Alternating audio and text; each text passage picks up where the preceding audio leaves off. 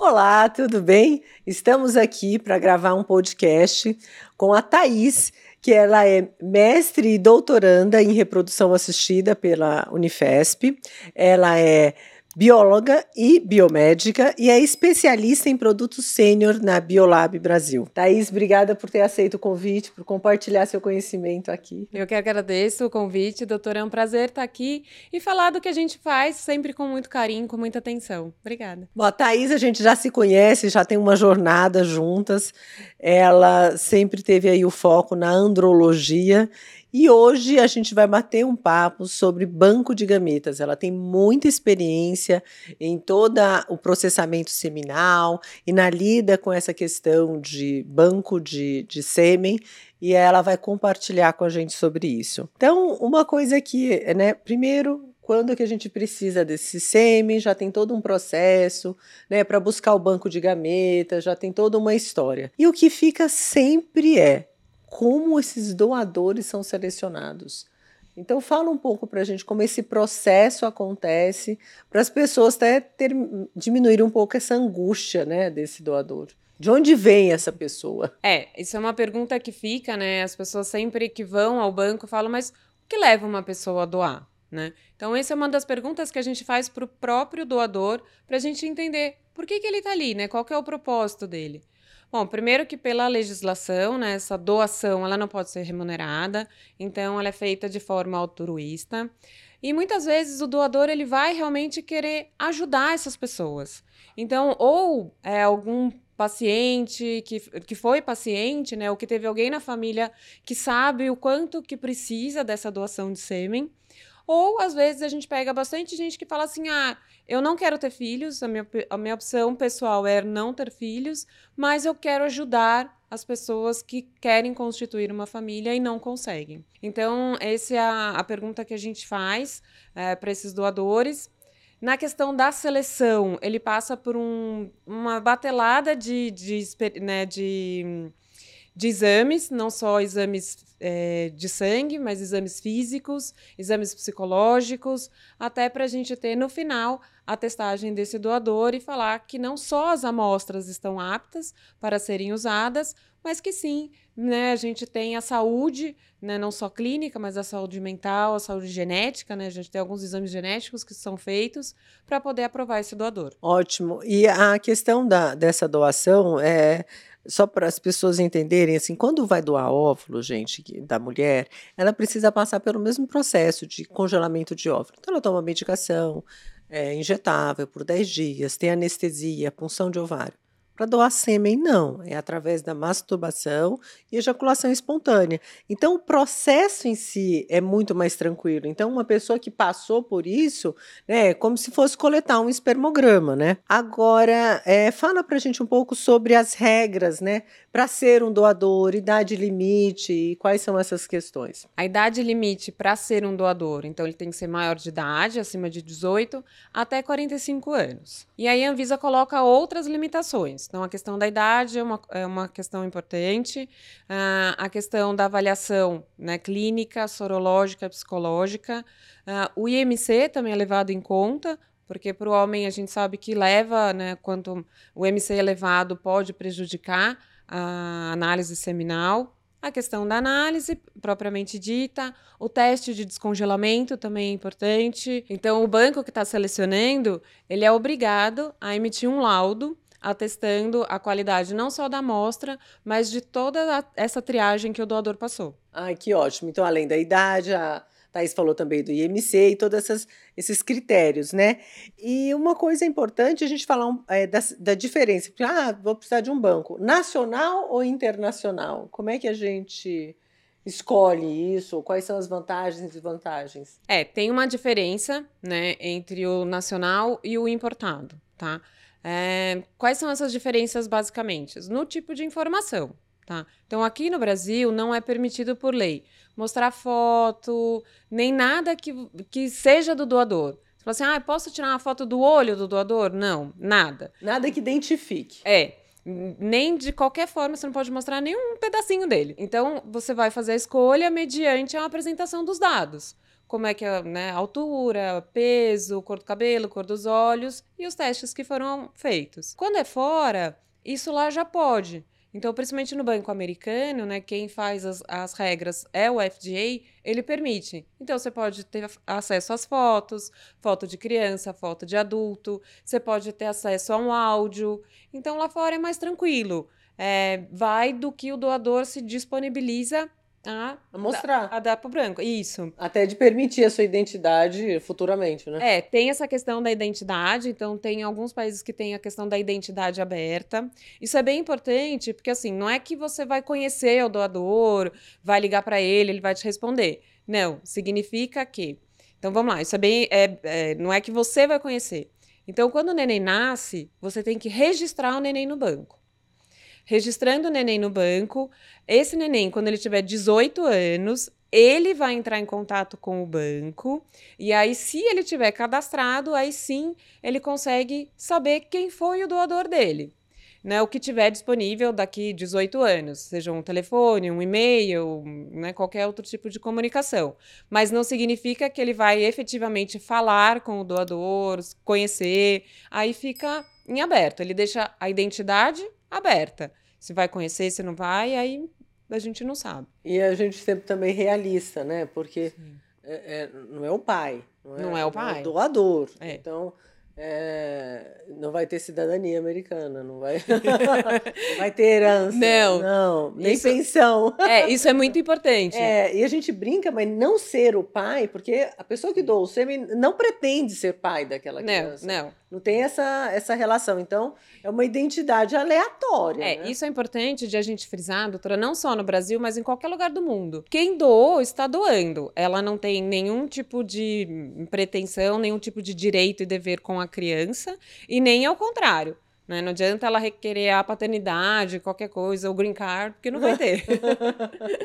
então a gente pode ver a, a foto no, no, no, Banco Internacional. Aqui já tem o anonimato, exceto quando agora pela nova lei, né, que é pela resolução, ah, é. que é o familiar de até até quarto, é, grau, quarto grau, pode ser uma doação aberta. E lógico, esse doador está no banco e esse sêmen precisa chegar na clínica de alguma forma. E uma angústia comum dos pacientes é para saber como que esse sêmen é transportado.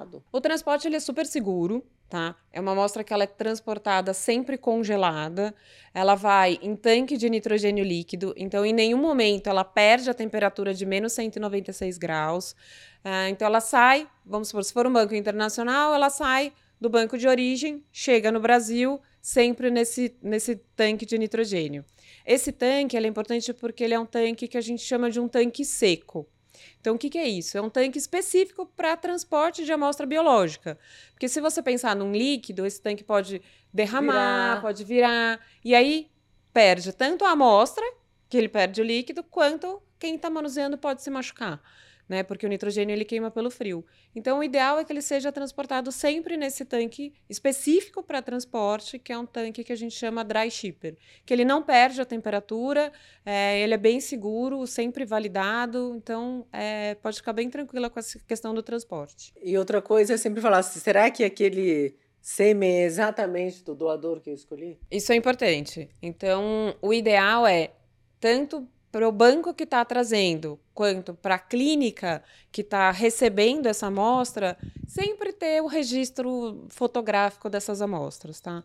É, a gente costumava mandar, então tira foto da, da vaio que está mandando. Então, isso tudo chega na clínica e o paciente tem acesso a isso. Se ele pedir para a clínica, ele tem acesso, porque é uma amostra que foi comprada para uso do tratamento dele. Uhum. Então, ele pode pedir em qualquer momento. Até em relação à amostra de sêmen, eu queria que você falasse um pouquinho sobre. A gente tem amostra que é para inseminação, para de baixa complexidade, de alta complexidade. Isso tudo varia. Uma questão é quantas amostras eu devo pedir é, desse doador para eu ter uma segurança de ter uma gravidez. É claro, a certeza a gente não tem, né? Mas qual é o recomendado? É, a gente fala sempre assim, uma amostra biológica, você descongelou, é um uso único. Né? A gente não recomenda nenhum tipo de recongelamento da amostra, porque isso pode danificar o espermatozoide de um jeito que depois, quando a gente for descongelar, a gente não consegue ver. Tá? Ah, ele estava móvel, estava, tava, mas às vezes ele causou algum dano que a gente não consegue ver pelo recongelamento da amostra. Ah, essa pergunta as pessoas sempre fazem, ah, mas uma amostra só é o suficiente? Uma coisa que a gente fala assim, se você quer ter o segundo filho, traga mais de uma amostra. Ou, é, se você tem uma reserva ovariana que seja um pouquinho mais baixa, o ideal seria que tivesse mais de uma amostra. Então a gente sempre fala, converse com o seu médico, porque né, vocês que sabem o que a gente está esperando para um ciclo, para a gente ter a formação dos embriões. Mas é sempre importante assim, uma amostra, descongelou, tem que usar. Ótimo. E a gente é, fica preocupado com a segurança, com esse transporte, é, com tudo isso, mas né, quando passa esse momento dessa decisão, acho que a decisão mais difícil é, é, é partir para o banco, né? E depois que toma essa decisão, em quanto tempo esse sêmen está disponível para uso na clínica de reprodução, no laboratório? Essa é uma pergunta que eu vou ficar te devendo a resposta. Quando é um banco nacional, ele tem a pronta entrega, tá? Aí vai depender de onde está a clínica, tá? E quando é um banco internacional, por que, que eu vou falar que eu vou ficar te devendo essa resposta? Pela RDC nova, esse trâmite de importação está mudando. Então, é, se fosse antes da RDC, eu ia te falar 45 dias, uhum. tá? É, agora, eles, a gente está em processo de mudança. Então, provavelmente esse prazo vai encurtar, porque ele vai permitir que os bancos internacionais tenham um estoque de amostra no Brasil. Antes da RDC não tinha. Então a importação tinha que ser caso a caso específico para paciente. Agora ele vai permitir que os bancos nacionais importem sem dono e aí tenham um estoque no Brasil. Então pode ser que o doador que a paciente escolheu tenha pronta entrega. Então, mas como vai ficar esse fluxo? A gente está nesse processo de mudança ainda ainda não tenho essa resposta para te dar. Até porque, mesmo que seja autorizado, ainda precisa fazer esse transporte, Sim. precisa viabilizar Sim. isso. Então, mesmo que, que, a, que a resolução seja atual agora, ainda tem um, alguns meses para montar esse estoque sim, e ter, sim. né? E também é uma questão, qual doador que vai que vai que ter vai trazer ou não, é. E também que eu já ia te perguntar, o limite, né, de filhos de um determinado doador. Como é que isso acontece? Isso é importante. Ah, pela Anvisa, a gente pode ter dois filhos do mesmo doador, né, sendo um menino e uma menina, numa região de até um milhão de habitantes, tá? Se forem filhos da mesma família, né, o mesmo, né, na mesma família não tem um limite de, de número de filhos. Mas se na mesma região a gente já tem um menino e uma menina desse doador, aí não pode mais importar. Então, por isso que é importante a gente sempre conhecer a procedência do paciente. Então, a gente sabe que muitas pessoas vêm para São Paulo para fazer o tratamento aqui, mas não necessariamente moram aqui. Uhum. Então, a gente sempre leva em conta de, da onde que vem essa paciente. A gente sempre fica, todos né, os bancos, no pé das clínicas, Uh, tem paciente que, uma vez que comprou uma amostra, não quer, quer esquecer que o banco existe, né?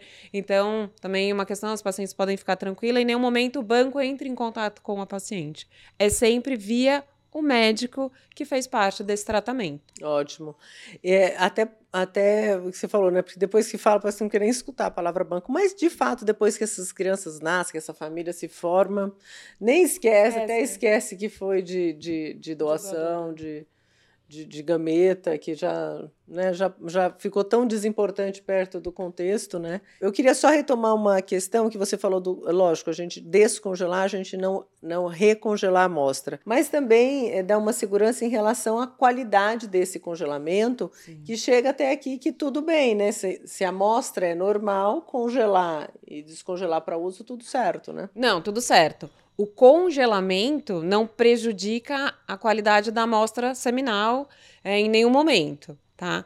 É, o ruim é o congela, descongela, congela de novo, né? Descongela de novo, aí sim a gente tem essa perda pelo segundo descongelamento. O primeiro congelamento não. Ele é uma técnica, né, o congelamento seminal, ele é uma técnica aí já desde os anos 60, super bem estabelecida, não tem nenhum tipo de problema, então pode ser usada sem nenhum risco. E outra coisa, pode ser mantida congelada por um Sim. tempo indeterminado. Porque por um tempo importei, mas agora deu um frio na barriga para transferir, então... Não, ou importei duas amostras. É. Então agora engravidei, não sei se eu vou querer ter o segundo filho, vou esperar o meu primeiro ter, sei lá, quantos anos. Ela fica menos 196 graus, que é uma, uma, uma temperatura que a gente fala que a gente para a atividade celular. Então, quando você descongelar, a amostra vai ter a idade que ela foi congelada. Então, é como se fosse uma preservação da fertilidade. Só que nesse caso, a gente está falando do doador. Eu acho que eu esclareci a maioria das dúvidas que as pessoas normalmente me perguntam. Você tem alguma consideração, alguma coisa que a gente possa acrescentar nesse bate-papo? Não, eu acho que é, é isso. Eu acho que é, são essas as perguntas mais importantes, né?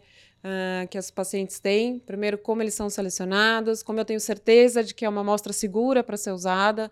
Então, independente de ser um banco nacional, internacional, é, tem uma, um roteiro de exames que ele tem que passar. É difícil um doador ser aprovado. Então, a gente tem uma média aí de, sei lá, um aprovado a cada 20 candidatos. Então, é bem criterioso mesmo Uh, é muito sério. Até o Banco Nacional, a Anvisa fica no pé, uh, tem uma vigilância por trás, então podem se sentir seguras em usar uma amostra de banco de sêmen, seja ele nacional ou importado. E para as amostras importadas, o importante assim, é, independente da legislação do país, né, da onde tiver o banco de origem, se esse banco não tiver dentro das normativas da Anvisa, ela não autoriza essa amostra entrar no Brasil. Então, a gente tem uma vigilância sanitária atuando muito sério para preservar os tratamentos que são feitos no Brasil. Ah, e uma coisa importante que eu lembrei que a gente não falou foi do teste de compatibilidade, ah, que é feito. É, então, o quanto a gente pode ter informação genética, o quanto o banco é, oferece isso, porque teste de compatibilidade é teste de portador, então indivíduos saudáveis é, como nós, a gente pode ter mutações genéticas que não têm nenhuma expressão clínica, então as pessoas são saudáveis, mas se por acaso essa mutação estiver no mesmo gene, né, de, da, do outro gameta, né, do portador do outro gameta, seja, então no banco de sêmen, se a mulher tiver essa mesma mutação, pode nascer uma criança afetada. Então, como é, o que é oferecido em termos de segurança é, sempre tem esse teste de compatibilidade? Quem oferece? Como é que é essa história? É, os testes genéticos, eles começaram for, eh, lá fora, né, muito, muito forte. E o Brasil, ele já está entrando, então eu acredito que a maioria dos bancos, nesses doadores mais recentes, tem aplicado o teste genético. Então, o que, que é isso? Né? Então, todo, todo mundo é capaz de ser portador de uma variante genética. Então, somos saudáveis, não temos nenhuma doença, mas a gente pode ser portador desse gene mutado. E por que, que eu não tenho a doença? Porque eu preciso dos dois genes alterados para poder expressar essa doença. Então, esses painéis são para doenças genéticas recessivas, são aquelas que eu não vejo. Então, o doador, ou a gente mesmo, a gente não tem a doença, mas você pode passar isso para o seu filho. De que forma? Se vier um gene alterado do óvulo e o mesmo gene alterado do espermatozoide, quando os dois parzinhos se encontram, aí sim a gente pode ter a expressão da doença no bebê. Tá? Então, os testes genéticos para portador de doenças recessivas, eles são feitos. Uh, aí a quantidade de gene vai depender de cada banco, o tamanho do painel que ele oferece. Se você escolher um doador que ele tem uma mutação, né, ele tem uma variante, é, você não pode trazer esse doador? Você pode, desde que você passe o seu painel. Então, se você não tiver a mesma variante que o doador marcar como positivo e vice-versa, se você não, não marcar positivo para nenhuma alteração é, que o doador também não tenha, não tem problema de trazer essa amostra. A única chance é que o bebê pode nascer igual ao doador, né, um portador saudável. O que, que isso impacta na vida do bebê? Nada. Só quando ele ou ela for querer ter os próprios filhos, seria interessante ele fazer a testagem para saber se ele é um portador saudável. Se ele for, o ideal testar a parceira ou parceiro. Ótimo. Agora sim, gente, né? Ficou seguro. e também a gente, não, a gente não vai ficar pedindo. A gente fala isso só quando faz banco de gameta, né? Porque vamos combinar quando a gente conhece alguém, não vai. Vamos saber o teste de portador? Não, tem gente que me pergunta, mas eu preciso fazer? Às vezes eu falo assim, não, é, é assim, vai do que você vai dormir tranquila. É, converse com os geneticistas, saibam os riscos. É, e muita gente, muitas vezes o que a gente escuta é isso. Ah, se eu encontrasse com essa pessoa na rua, eu ia ah. casar, ia ter filho e. E tá tudo certo. Tá tudo certo. Vida que segue. Apesar que normal, normal, né? Ninguém é, né? Mas brincando, essas mutações estão presentes na população, não tem expressão clínica nenhuma e tá tudo certo. Então, quando a gente faz esse teste, geralmente vem positivo. Sim. Mas não importa ser positivo, mas também pesquisa tanta coisa que olha, ser positivo é só um detalhe dessa história. Tá tudo bem. Bom, Thaís, eu queria te agradecer a participação, você compartilhar seu conhecimento. A Thaís é muito experiente na área e aí está aqui para esse bate-papo e para esclarecer as dúvidas a respeito desse enigma que é o banco de espermatozoide. Obrigada por tudo, por estar aqui, por dividir seu tempo. Eu e... que agradeço e qualquer dúvida que surgir, até o próximo volta, episódio. A gente volta para responder.